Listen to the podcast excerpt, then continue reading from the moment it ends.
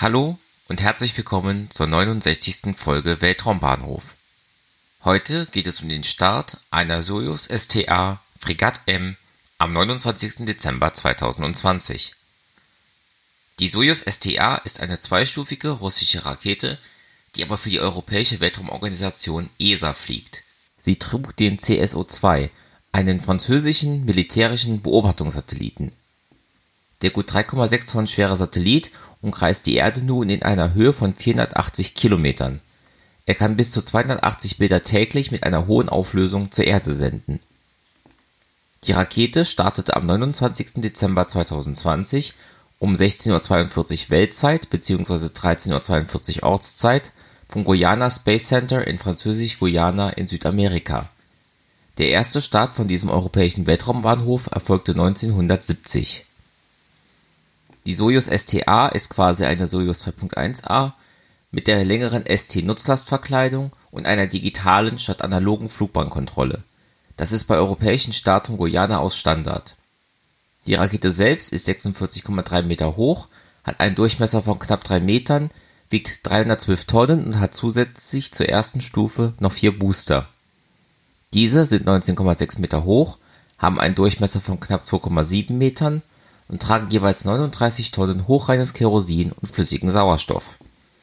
Jeder Booster verbrennt seinen Treibstoff innerhalb von knapp zwei Minuten in einem RD-107A Triebwerk, wobei zusammen 3360 kN Schub erzeugt werden.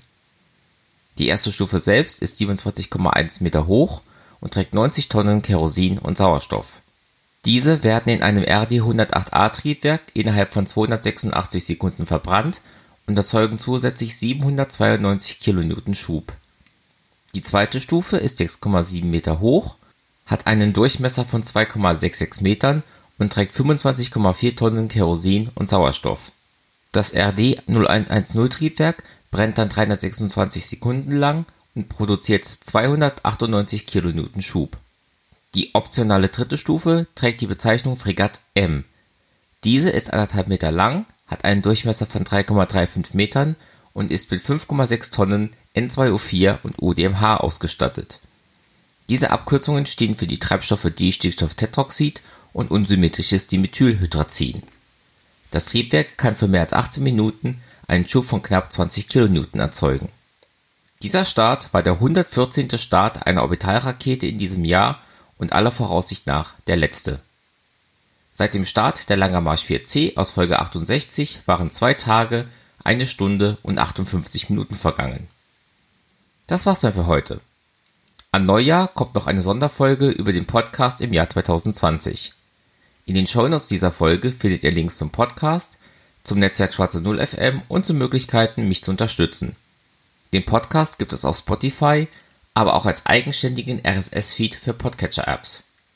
Danke fürs Zuhören und bis zum nächsten Mal bei Weltraumbahnhof.